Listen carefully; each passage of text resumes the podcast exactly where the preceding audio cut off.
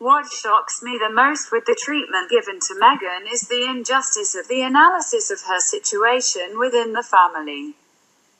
You can see that she is trying to integrate, but that the surrounding snobbery makes her understand that she is not from their world. When Kate holds her pregnant belly, everyone is supposed to find it adorable. When in turn she holds her belly, it is said that she is overplaying.